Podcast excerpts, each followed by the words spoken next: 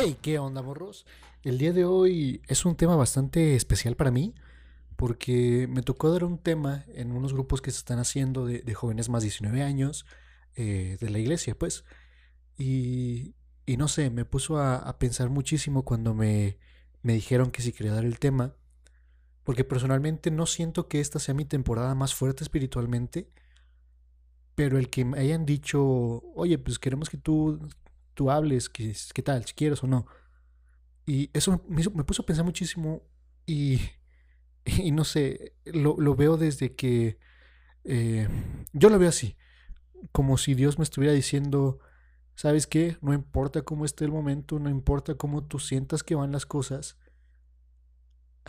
estoy aquí y sigo pensando en ti y sigo creyendo en ti y creo que tienes un futuro muy grande todavía por cumplir. Y no sé, estoy muy feliz por eso. ¿Y qué más puedo decirles? Ah, espero que les guste este tema. Eh, lo, grabé, en vivo mientras hablaba con, bueno, mientras impartía el tema, por así decirlo. Va a ser un tema cortito, algo chiquito, algo rápido, conciso, preciso. Y pues ya, disfrútenlo.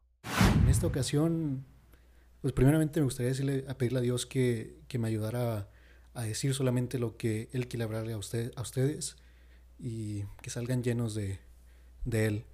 Antes de empezar, quiero pasarles un texto así súper rapidísimo. Es el coro de una canción que acabo de escuchar apenas esta, esta semana. Lo voy a leer una vez y después lo voy a, a, como, a interpretarlo como si fuera un coro de rap.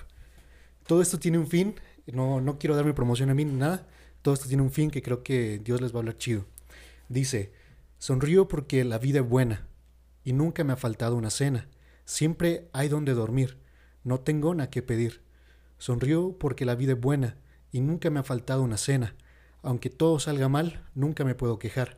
Y estaré chido que en sus casas sigan como el ritmito que traigo, que sería algo así como Sonrío porque la vida es buena y nunca me ha faltado una cena, siempre hay donde dormir, no tengo nada que pedir.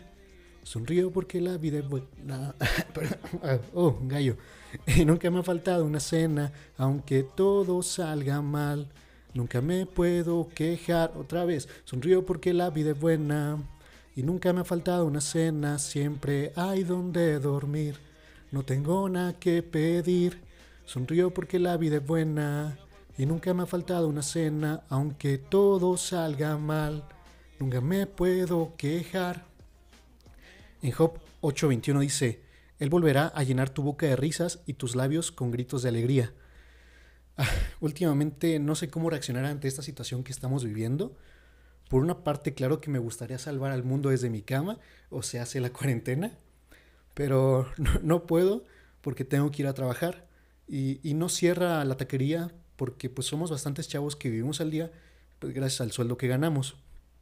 Pero si lo pienso, eh, también creo que Dios está mostrando su, fidelidad, diciendo que aunque las cosas estén feas, Él se hace cargo de, del negocio. Por otro lado, tengo amigos que andan súper paniqueados con esta situación del virus, amigos que les ha tocado ver cómo a sus familiares los sacan de hospitales para usar la camilla donde estaban, eh, sí, para, para, tratar a la gente que tiene el virus. Eh, quisiera reconocerlo, ¿no? Toda esta situación, toda esta información está haciendo que comience a pensar cosas como, ¿realmente esto nos supera tanto? ¿La economía se está yendo en picada?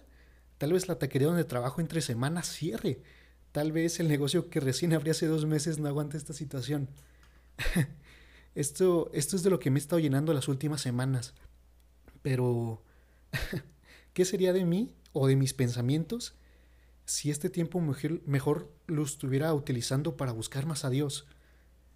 ¿Y por qué digo a Dios y no de Dios? Porque creo que de Dios ya sabemos mucho. lo que hay que conocer son los sueños que Dios quiere cumplir contigo. Es conocer quién realmente es, qué quiere hacer contigo. Darte el tiempo de conocerlo totalmente, donde hay un momento donde sientas que puedas hablar de cualquier tema con Él, sin importar que sientas que sea algo demasiado triste o algo que sientas tú que no vale la pena, que tengas la confianza de acercarte a él. Eh, creo que todos tenemos a, a, un contacto o seguimos a una persona que vemos que, que se siente bien despreocupado, que, no sé, que hasta nos saca de onda, porque hablamos con ellos y es así como de, no, pues es que todo va a estar bien. hasta parece que le estoy haciendo promoción a la nueva canción de Prisma, pero no. entonces, no sé, andan así bien, bien Salmos 23, 4, donde dice, aunque ande en valle de sombra de muerte, no temeré mal alguno, porque tú estarás conmigo. Wow. Eh, creo que mi forma de ser sería totalmente otra si, si pensara así. Aunque, bueno, aquí es donde me pregunto, ¿será necesario que me llene de otra fuente que no sea el pánico de la gente? ¿Será necesario que en estos momentos busque más de Dios? Ahora te pregunto, ¿tú de qué te estás llenando? Y también, ¿tú qué es lo que estás hablando? Salmos 81, 10 dice, Pues fui yo, el Señor tu Dios, quien te rescató de la tierra de Egipto. Abre bien tu boca y la llenaré de cosas buenas.